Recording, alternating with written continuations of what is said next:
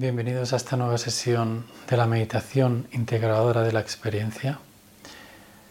Nos vamos a dar la oportunidad de parar por unos momentos, por unos minutos de todos esos problemas, preocupaciones, quehaceres diarios, por muy importantes que sean. Y dirigirnos directamente a nuestra propia experiencia parar, parar completamente la mente y dirigirnos a todo aquello que está sucediendo alrededor de la mente. Para dar un poco espacio, para dar un poco oxígeno a todo aquello que nos está sucediendo, para tener una perspectiva mayor y de esta manera poder tomar decisiones, tomar acciones que sean eh, verdaderamente eh, útiles.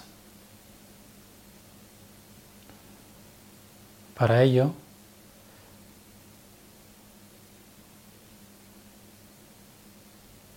dejamos de dirigir la atención hacia esos pensamientos,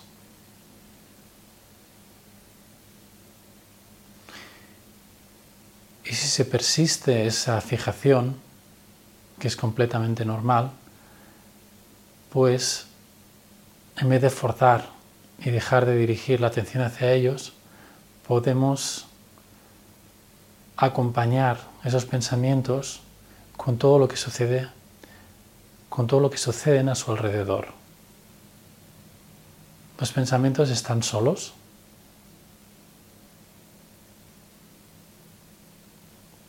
La imagen de mí está acompañada de algo.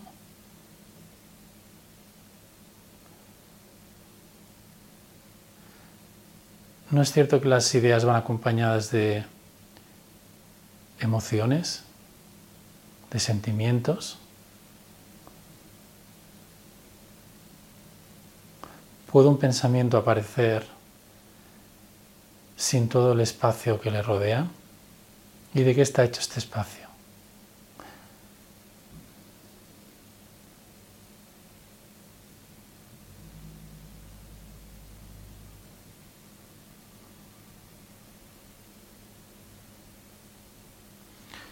Los pensamientos nos dan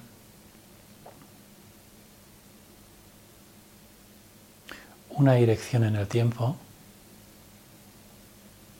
desde el pasado hacia el futuro, quizás pasando por el presente, y nos permite darnos cuenta de las cosas que tenemos que hacer mañana o de las cosas que sucedieron ayer o hace unos años.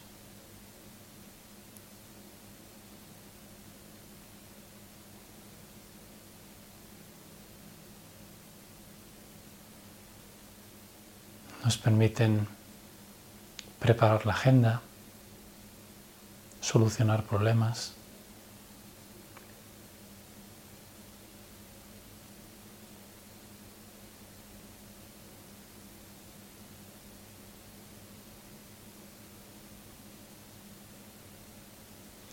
Pero ¿qué hay cuando esos pensamientos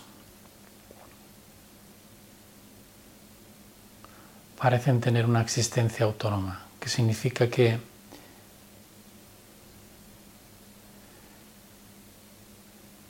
simplemente nos dirigimos a su contenido mental y olvidamos que van acompañados de, de todas las percepciones que les acompañan en la experiencia, de toda la emoción que va junto a esa, ese pensamiento, esa idea, ese concepto.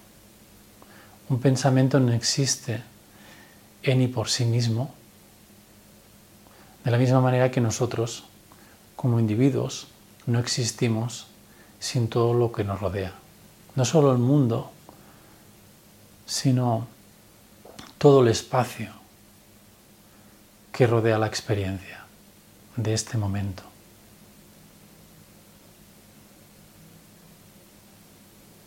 Y nos damos cuenta de que hablar de individuos, de mundo, de Mendes son conceptos que aparecen ahora mismo en esta misma experiencia que estamos teniendo en este preciso momento.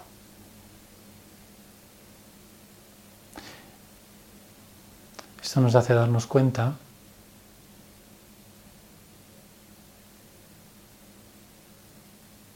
que dirigimos la atención demasiado hacia los pensamientos, que esos pensamientos se han convertido en objetos de deseo, un coche, una nueva relación, un nuevo objetivo. Y todo ello nos abstrae más, cada vez más de la realidad de este momento presente, que es el único momento donde ocurre toda nuestra vida. Es el único momento donde estamos vivos, es en este preciso instante. Y si fuésemos como un maestro que lleva una clase de niños y hay uno de esos niños que quiere llamar mucho la atención, que constantemente para la clase grita, distrae a los demás, si nosotros dirigimos la atención demasiado hacia, ese niño, ese niño tomará protagonismo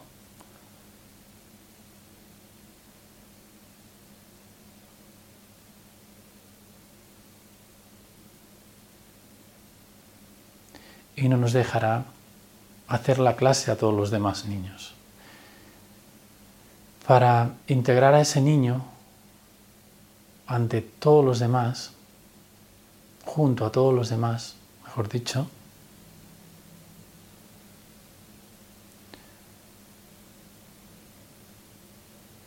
no tenemos que dirigir tanto la atención hacia Él. Y si es necesario sacarlo de la clase, lo sacaremos si vemos que la cosa va más. Pero normalmente cuando nuestra atención se amplía y no dirigimos en forma de tensión o en forma de un posible conflicto hacia algo en concreto en la experiencia, todo se tiende a relajar. Y si no es el caso, siempre hay decisiones más drásticas que en casos extremos se pueden tomar, como el caso, el ejemplo del niño de la clase, siendo el profesor podemos sacarlo fuera castigado. Pero en esta clase, en esta experiencia, todos son iguales, cada niño no es más importante que otro. Y nosotros en tanto ese profesor eh, calmado, eh, afectuoso con los niños eh, que quiere enseñar, tenemos que tomar ese equilibrio y no dar más importancia a unas cosas más que otras. ¿Qué quiere decir? Que a veces sí que hay niños que puedan tener más problemas, siempre los hay, pero con cuidado, con afecto, con cariño, todo va a tomar el, sitio que le corresponde, que no significa que se vaya a solucionar o que em, em, todo vaya a ir perfecto, significa que todo toma el lugar que le corresponde. Y si esta experiencia fuese como esa clase, y yo me dirigiese hacia las sensaciones, veo, veo que las sensaciones en sí mismas no tienen ningún problema. Veo a ese niño que le llamo las sensaciones y veo que simplemente sensaciones eh, de tensión, hay sensaciones de relajación, que se va moviendo a sensaciones de tensión, de contracción, pero todo ello se va moviendo. No existe en realidad una sensación de contracción. Esa sensación se va moviendo, se va moviendo poco a poco y desaparece. Y hay un momento que desaparece. Puede tardar más o menos.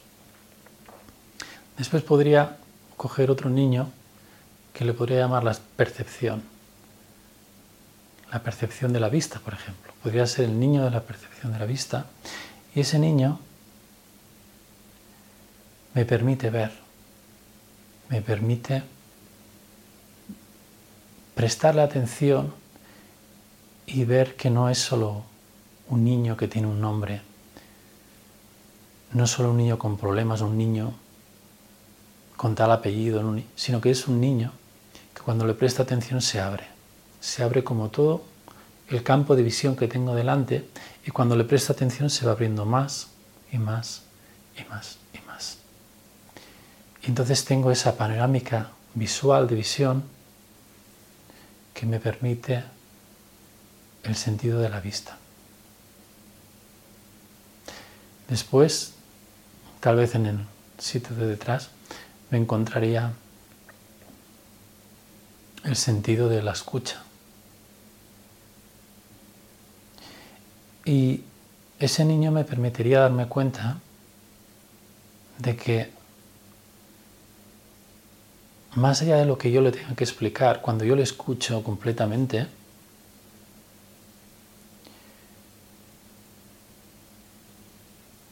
voy notando esa vibración que me une a esa experiencia. Esa vibración de escucha me permite vibrar con Él en su misma frecuencia y poder escucharle completamente.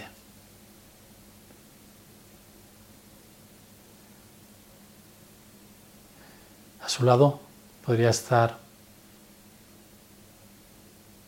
otro sentido como el, de, el del sabor, que me podría hacerme darme cuenta que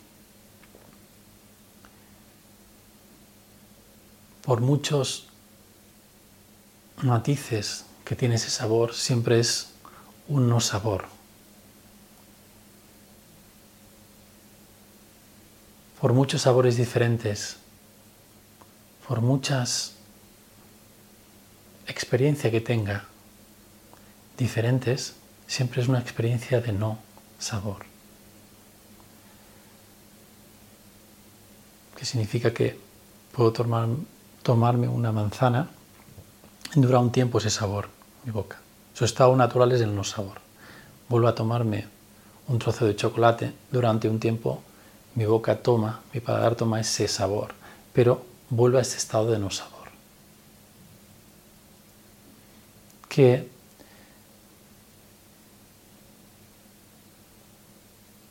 dando un paso atrás al niño anterior podría decir que es un estado de silencio.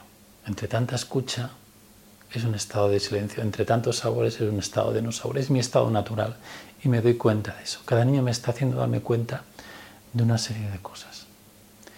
El olfato sería el siguiente niño y me haría, daría darme cuenta también de lo mismo. Que por muchos aromas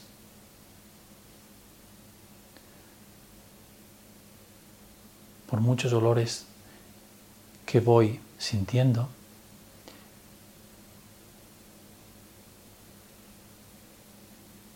hay un estado de no olor. Y el olor en sí mismo me permite conectar con algo intangible, que es la respiración también, el aire, algo etéreo un poco. Me permite darme cuenta de esa naturaleza que ya no,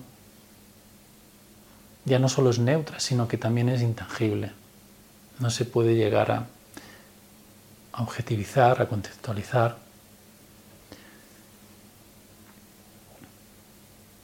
Y me lleva un poco a esa parte más profunda de algo que no puedo llegar a entender por la mente, pero que los sentidos me están dirigiendo hacia algún punto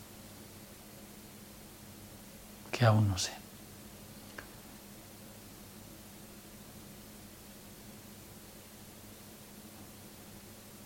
siguiente niño me podría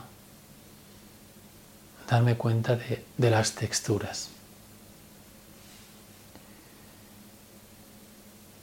Y me hacen darme cuenta de que la sensación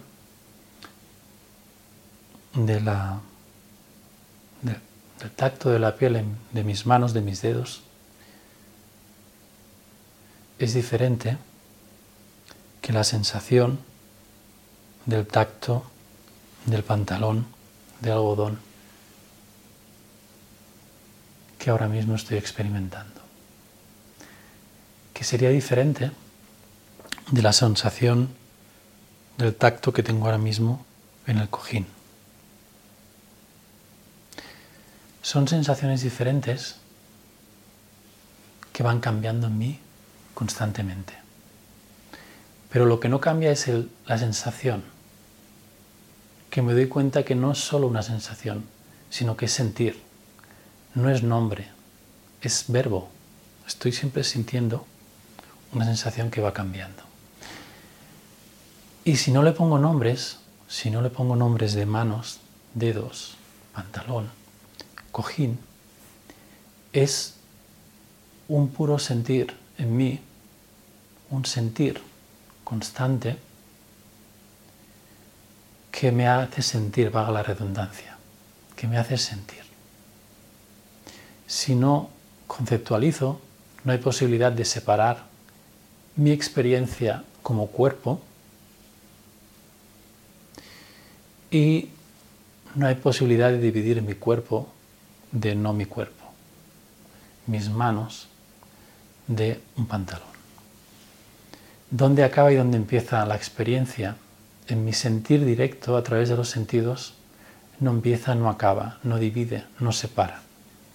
Por eso tomar conciencia de los sentidos me ha permitido darme cuenta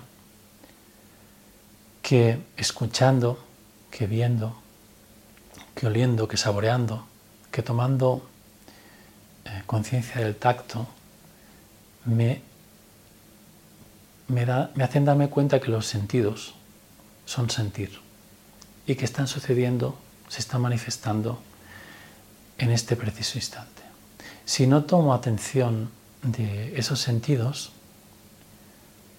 si no tomo atención del sentir, si vuelvo a mi estado del cual he empezado, del cual ha empezado esta sesión, eh, sería imposible darme cuenta de todo esto. Entonces, con ese hábito constante de, la mente, no me podría darme cuenta de que no existen objetos separados, no existen sensaciones diferentes, no existen niños en realidad eh, eh, separados, sino que existe un, una única y sola experiencia de sentir, que si no me permito pasar tiempo con ella, como con un niño problemático, no me permite conocerla.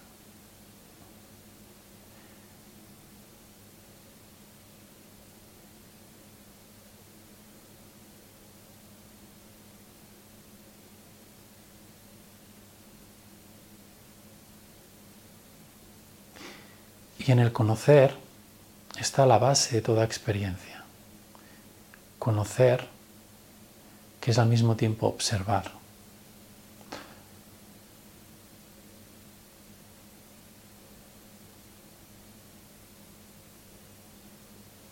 Observar, conocer, o también se ha llamado conciencia, me permite darme cuenta del sentir, me permite conectarme totalmente con el sentir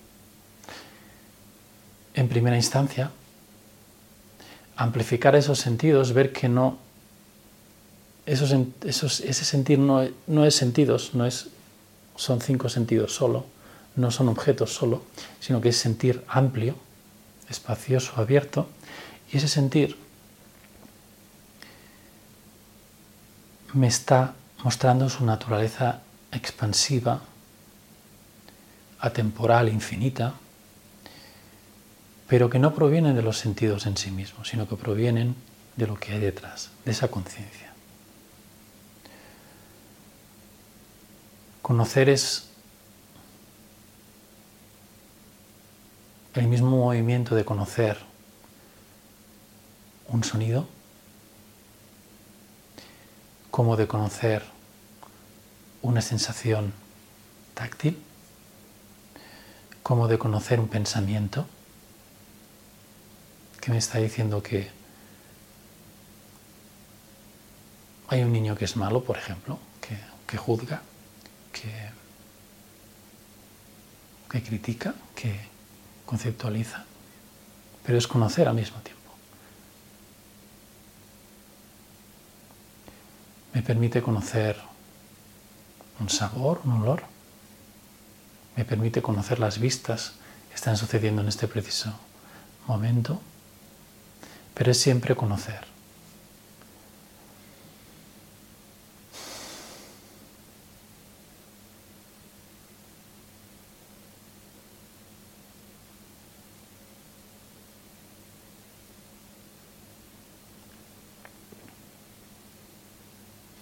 Y en ese conocer me estoy conociendo de una manera mucho más flexible y estoy pasando por todos los cambios que van apareciendo en mi día a día de una manera mucho más abierta, con esa capacidad de moverme con cambios que son abruptos o que no son muchas veces fáciles de llevar, con mayor calma, con mayor flexibilidad. Y de esta manera relajar no solo mis sensaciones del cuerpo, sino relajar las situaciones que estoy llevando. Dándome cuenta que la calma es la base para poder generar todo lo demás que la calma es imprescindible para tener paciencia en decir, voy a tomarme un espacio para parar, conocerme.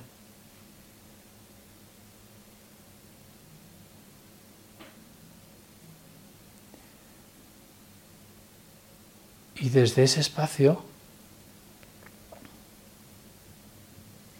adentrarme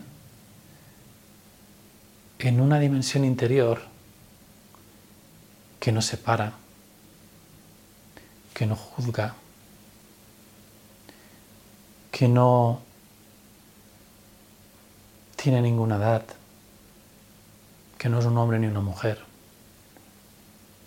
que no va hacia ningún sitio en concreto, ni viene de, ningún sitio tampoco, que no envejece ni tampoco se hace joven, que no sabe de nada.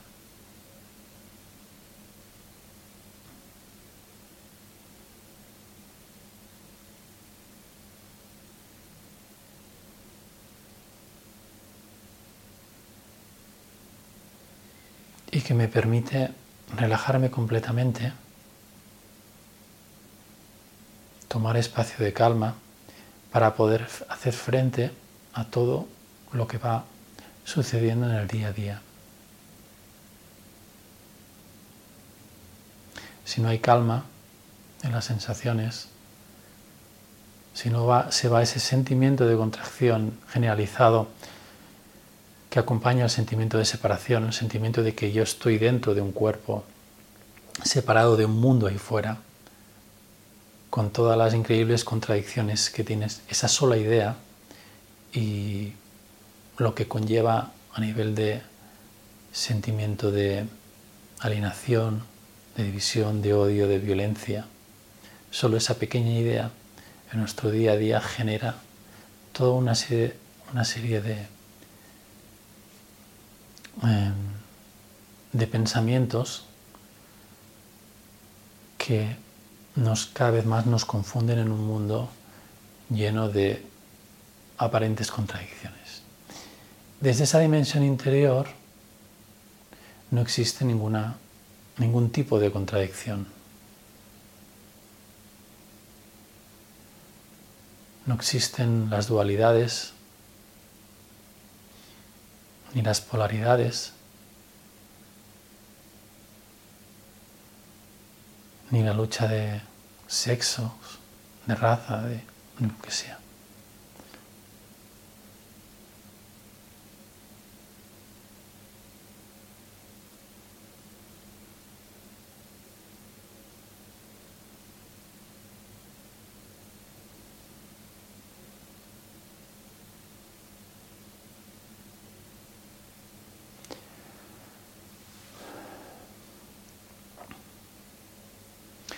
Cuando nos damos la oportunidad de parar, estamos también dando la oportunidad de no juzgarnos a nosotros mismos, de no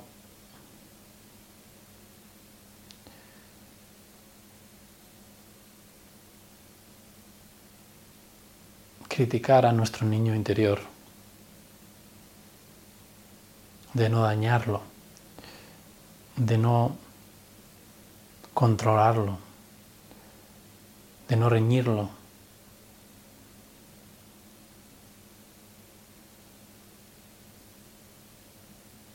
Escuchamos a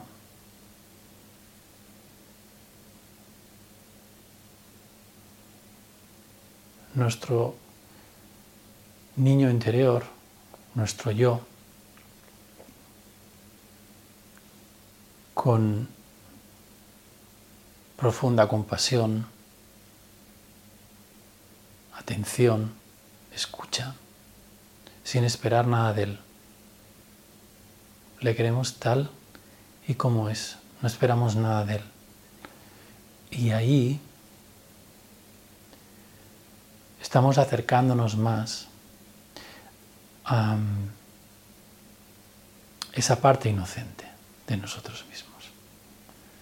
Esta metáfora del niño nos hace dar pasos atrás en nosotros mismos, llegar hasta nuestra juventud, nuestra niñez, pasando por la adolescencia, y nos damos cuenta de esa parte que nunca podemos llegar a perder y que no pertenece a un niño en sí mismo, pertenece a nuestra verdadera naturaleza. Una naturaleza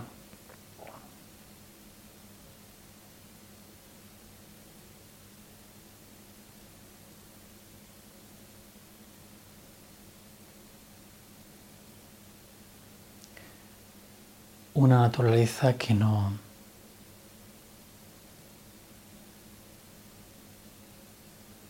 que no tiene edad.